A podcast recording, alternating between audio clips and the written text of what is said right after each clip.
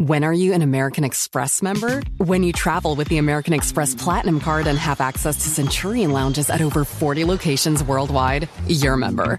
When your American Express Platinum Card gets you seated at exclusive tables at renowned restaurants through global dining access by Resi, you're a member. When you arrive at live events through dedicated American Express card member entrances at select venues, yeah, you're a member. That's the powerful backing of American Express. Learn more at americanexpress.com slash with Amex. Muy buenas noches, comunidad. Hoy tenemos para ustedes una colección de historias de experiencias de encuentros con lo sobrenatural, que tienen un tema central que nos parece por demás interesante. Todos son relatos de encuentros con espíritus de infantes, con fantasmas infantiles, si así lo quieren llamar, o al menos eso creemos. Y es que recuerden que según las personas versadas en estos temas, nunca podemos confiarnos de lo que vemos, de las presencias que sentimos a nuestro alrededor, sobre todo cuando parecen ser niños porque no todo es lo que parece. Si disfrutas de estas historias, suscríbete a este espacio para que nunca te pierdas un episodio y para que te vuelvas parte de la comunidad. Pero por ahora es momento de apagar la luz y dejarse llevar. Yo soy Uriel Reyes y tú ya estás escuchando relatos de la noche. Antes que nada, comunidad, quiero iniciar con una historia que me compartieron a mí, Uriel, personalmente hace apenas unas semanas. Los que me siguen en Instagram sabrán que recientemente tuve oportunidad de visitar Edimburgo, Escocia, una ciudad llena de construcciones medievales, y tuve la suerte de quedarme en un departamento con vista al castillo de la ciudad. Sin embargo, tuve más suerte aún debido a que pude conocer una historia que se desarrolló justo en el departamento de abajo, a ese en el que nos quedamos de un dueño diferente al de nosotros. Sabía que era una historia que, que les tenía que traer y contar. Verán, en los departamentos que rentas a través de Airbnb suele haber instrucciones para llegada y para tu estancia. Más que un hotel estás llegando al departamento de alguien más que durante unos días será tu casa. A veces hay instrucciones que se salen del usual, como que ignores el ruido de los vecinos, que no utilices cierta parrilla de la estufa, o que no dejes abierta una ventana porque se mete el gato de la vecina. No sé, ese tipo de cosas. Pero este departamento del que les hablo en esta historia incluía una instrucción todavía más extraña. Decía algo muy específico. Cada vez que llegues al departamento, di hola Shelly. Gracias. Ahora bien, no había ninguna explicación al respecto y estos huéspedes en particular los protagonistas de esta experiencia tuvieron incluso algo de pena en preguntar. Lo atribuyeron quizás a una mala traducción de la aplicación ya que ellos eran españoles, Carmen y Luis. Cuando llegaron por fin a Edimburgo y caminaron desde la estación de tren al departamento, sorprendiéndose de lo bella de la arquitectura del lugar, tuvieron que esperar un poco afuera hasta que llegó la señora que les daría las llaves. No hablaba nada de español, y su inglés con un acento escocés muy marcado era difícil de entender.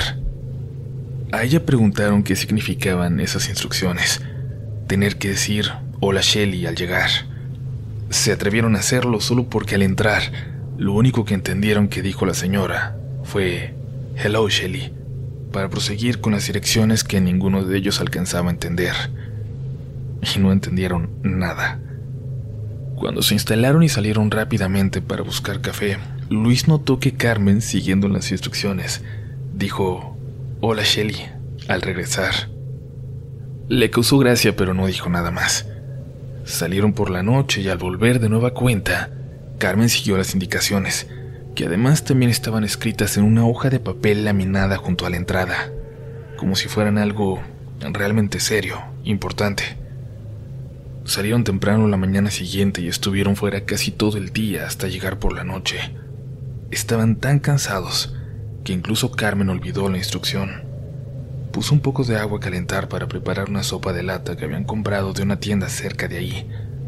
En cuanto salió de la cocina, notó que la estufa se había apagado a sus espaldas y regresó. Por preocupación de que pudiera suceder de nuevo, se quedó en la cocina, pero ya no ocurrió nada raro. Cenaron y se fueron a acostar con la calefacción al máximo, y es que afuera nevaba pero a la mitad de la noche, el frío tremendo los despertó. Estaban congelándose, Se pusieron algo de ropa y salieron del cuarto para revisar el departamento. La calefacción estaba apagada, pero lo más raro de todo es que la ventana que daba hacia la calle estaba abierta por completo, dejando entrar el frío mortal de ese invierno escocés. Mientras Luis cerraba la ventana, Carmen prendía de nuevo la calefacción inexplicablemente apagada y dijo, Hello, Shelly. Sorry. Hello. Luis se rió hasta que se dio cuenta de que Carmen se había disculpado totalmente en serio, incluso con algo de preocupación. El resto de la noche no tuvieron más problemas, tampoco los siguientes tres días que estuvieron ahí. Pero era la última noche de su estancia en Edimburgo cuando Luis sintió que estaba a punto de resfriarse. Seguía nevando abundantemente, y después de la comida, Luis le dijo a Carmen que prefería irse al departamento a descansar, que ella siguiera con los planes de esa noche, el cual incluía un paseo en el que les contarían algunas historias de brujas, una actividad que les habían recomendado mucho hacer. Se empezó a sentir tan mal y, bueno, era tan escéptico, que Luis no dijo el hola Shelly al llegar al departamento. Entró directamente a la sala con vista a aquel espectacular castillo y se puso a ver una película. La noche cayó por completo sin darse cuenta, en algún momento se quedó dormido. Lo siguiente que recuerda es el frío en su cara y los gritos de Carmen intentando despertarlo. Le costó mucho abrir los ojos, como si no pudiera despertar de un sueño profundo, pero eventualmente lo logró. Carmen estaba llorando.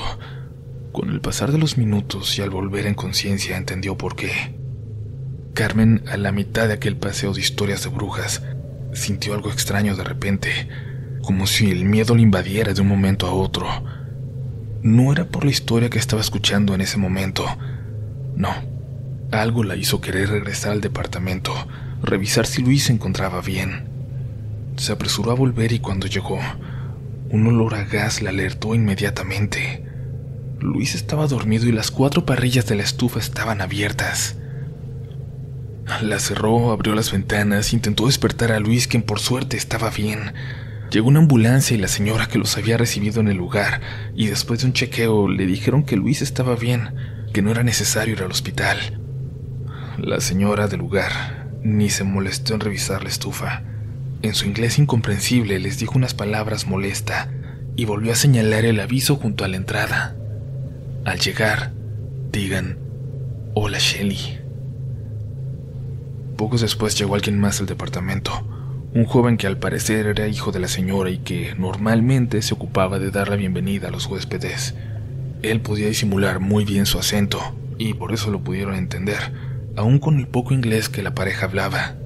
Shelly les dijo, lo que fuera, era una niña que había estado en ese lugar mucho antes de que sus abuelos compraran aquel departamento. Siempre había estado ahí, primero visible todas las noches, claramente como una niña real, luego un poco menos, como una sombra que solo se veía de vez en cuando a través de algún espejo o de reojo al entrar a una habitación. Después, ya solo fueron sintiendo aquella presencia, pero siempre, sin faltar cada noche, tenían que saludarla, como si reconocieran que aquella era la verdadera dueña del lugar, y ellos al llegar después, quizás simples invitados. Regularmente los huéspedes no tenían problema. Muchos quizás divertidos como si se tratara de un juego, seguían al pie de la letra las instrucciones. Y es que Shelley podía ser muy agresiva, aunque jamás como había hecho en aquella ocasión. Parecía que Luis, en particular, le había desagradado. Esa noche casi no pudieron dormir. El suceso les hizo rememorar historias de fantasmas ocurridas en las familias de ambos, Ninguno de los dos creía en lo paranormal. Curiosamente, sus padres tampoco. Las historias se remitían a los abuelos. Carmen estaba muy asustada, pero Luis a pesar de todo se resistía a creer. En la mitad de la madrugada ocurrió algo que ambos pudieron escuchar con toda claridad. En un momento de silencio, alguien habló justo en medio de ellos. Era la voz de una niña.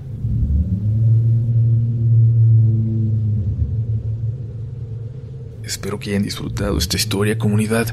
Como saben los que están aquí desde hace tiempo y los que me siguen en mi Instagram personal, que es arrobopolch, por cierto, me gusta mucho viajar y especialmente me gusta mucho traer historias de cada viaje.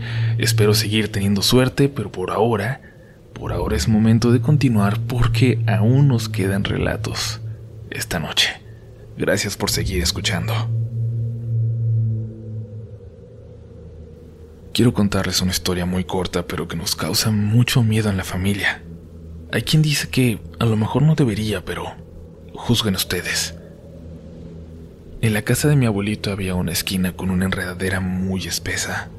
Era la esquina más lejana de la casa, de aquel jardín grandísimo, de esos que ahora son un lujo, pero que antes eran de lo más normal.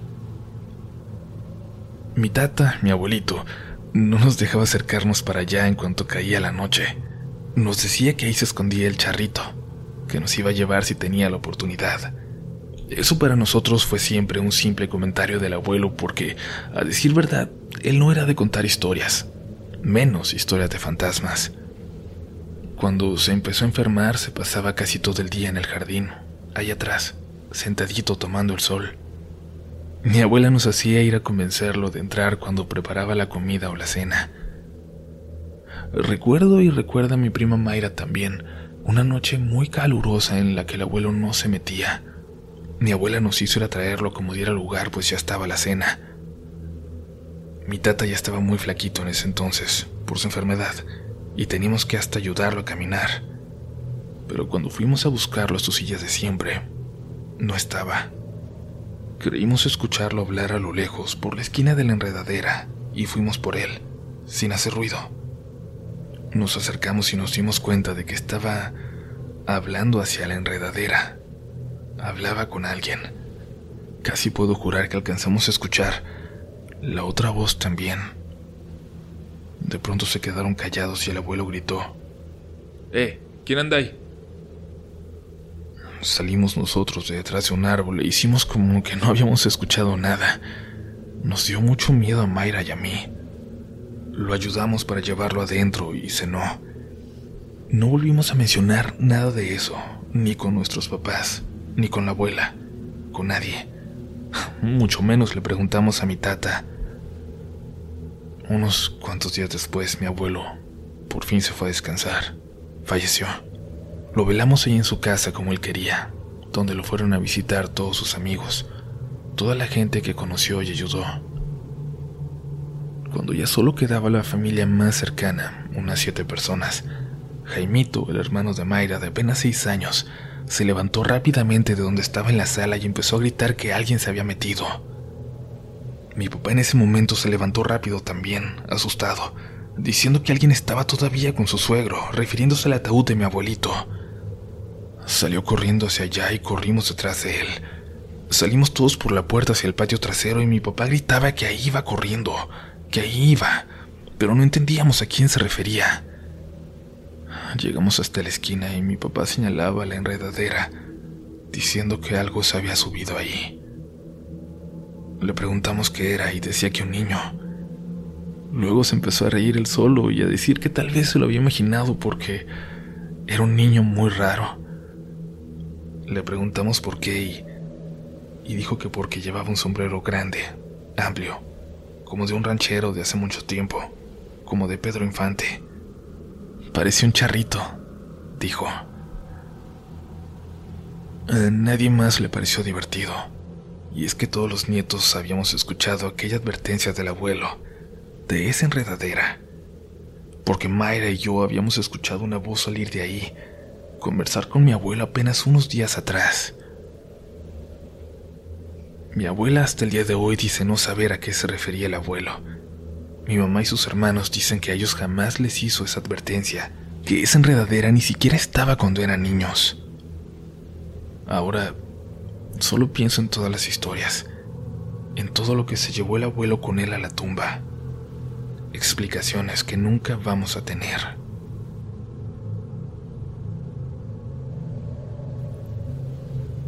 When are you an American Express member? When you travel with the American Express Platinum Card and have access to Centurion lounges at over 40 locations worldwide, you're a member. When your American Express Platinum card gets you seated at exclusive tables at renowned restaurants through global dining access by Resi, you're a member. When you arrive at live events through dedicated American Express card member entrances at select venues, yeah, you're a member. That's the powerful backing of American Express. Learn more at americanexpress.com slash with Amex. Tenemos unos meses en una casa nueva. La compramos con mucho esfuerzo. Una casa que suponemos con tristeza que otra familia no pudo seguir pagando y la perdió, por lo poco que hemos averiguado con los vecinos. Lamentablemente hay algo aquí, algo que descubrimos al poco tiempo de llegar. Apenas habíamos terminado de traer las cosas. Mi niño de tres años fue quien lo vio primero, quien nos dijo, hay un niño aquí, que sale de debajo de mi cama en la noche o cuando la luz está apagada. Claro, al principio como cualquier padre pensamos que se trataba de la imaginación de un niño de esa edad, pero luego empezamos a escuchar que alguien caminaba ahí arriba, cuando no había nadie en el segundo piso. Por alguna razón que no recuerdo empezamos a referirnos a él como Miguelito. Le pusimos nombre para intentar normalizarlo, no sé, para no asustarnos tanto. Le empezamos a pedir también que no nos fuera a asustar más que hiciera lo que hiciera, no se nos fuera a parecer. A veces cuando decíamos eso, mi marido o yo, solo escuchábamos que se reía a lo lejos, pero solo cuando lo decíamos estando solos. Los dos lo escuchamos, pero nunca juntos. A las semanas de llegar, un día que se iba a trabajar temprano, mi esposo subió por algo que se había olvidado en la recámara. Bajo pálido, pero intentando aparentar que que no había pasado nada. Le pregunté y le pregunté hasta que logré que me dijera. Acabo de ver a Miguelito, dijo. Cuando pasé al cuarto lo vi de reojo sentado en la camita del niño, sentado de frente a la puerta. Casi podría jurar que sonriendo.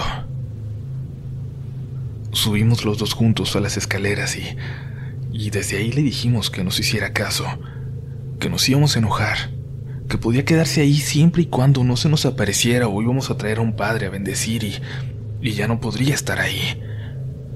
Esa fue la primera vez que, después de decir eso, los dos juntos lo escuchamos reír. Las cosas se calmaron por unos días, o más bien, intentamos salir mucho de la casa, pero ese fin de semana teníamos un compromiso que no podíamos eludir. Vanessa, mi prima, se tendría que quedar a cuidar a mi niño, pero había un problema. Vanessa es de esas personas que siempre están viendo fantasmas, escuchando cosas. Ese día llegó desde temprano a la casa para ayudar a maquillarme, y como si Miguelito lo supiera, se empezó a escuchar con toda claridad que andaba alguien allá arriba.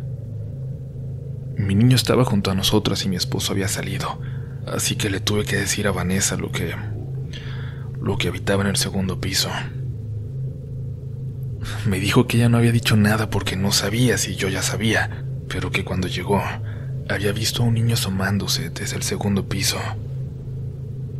Vanessa hizo una cara como de tristeza y se acercó mucho para decirme algo que no alcanzara a escuchar mi hijo. El niño tiene mucha sangre en su carita. Luego me dijo que no le hablara, que no podía darle esa atención. Pero mientras decía eso se tocaba la espalda, luego el hombro, una y otra vez. Intentaba seguir con su explicación hasta que dijo en voz alta, ¿Me está tocando este cabrón? Subió corriendo las escaleras pisando fuerte como si quisiera asustar a nuestro pequeño fantasma y le empezó a gritar muchas groserías. Cuando se cayó por fin fue como si toda la casa se hubiera quedado en silencio. Casi podía escuchar mi corazón. Vanessa bajó lentamente, dándose cuenta de que había asustado más a mi hijo que a Miguelito probablemente.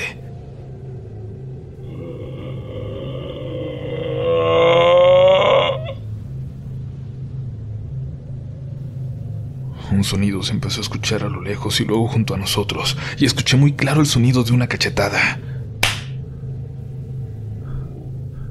Vanessa cayó de espaldas en el escalón, donde se tocó la mejilla.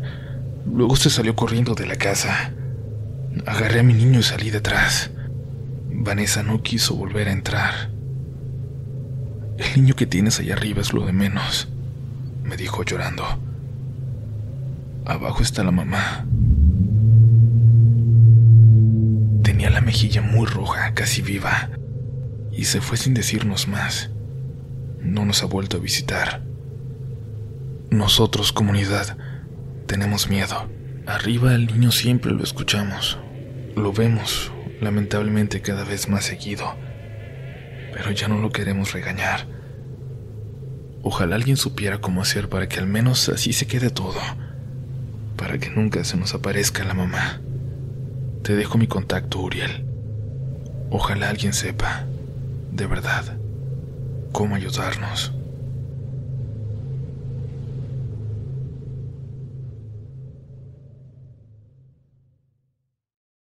¿No se merece tu familia lo mejor? Entonces, ¿por qué no los mejores huevos? Ahora, Egglands Best están disponibles en deliciosas opciones. Huevos clásicos, de gallina libre de jaula y orgánicos de Egglands, que ofrecen un sabor más delicioso y fresco de granja que le encantará a tu familia. En comparación con los huevos ordinarios, Egglands Best contiene la mejor nutrición como 6 veces más vitamina D, 10 veces más vitamina E y el doble de omega 3 y B12. Solo Egglands Best. Mejor sabor, mejor nutrición, mejores huevos. Visita egglandsbest.com para más información.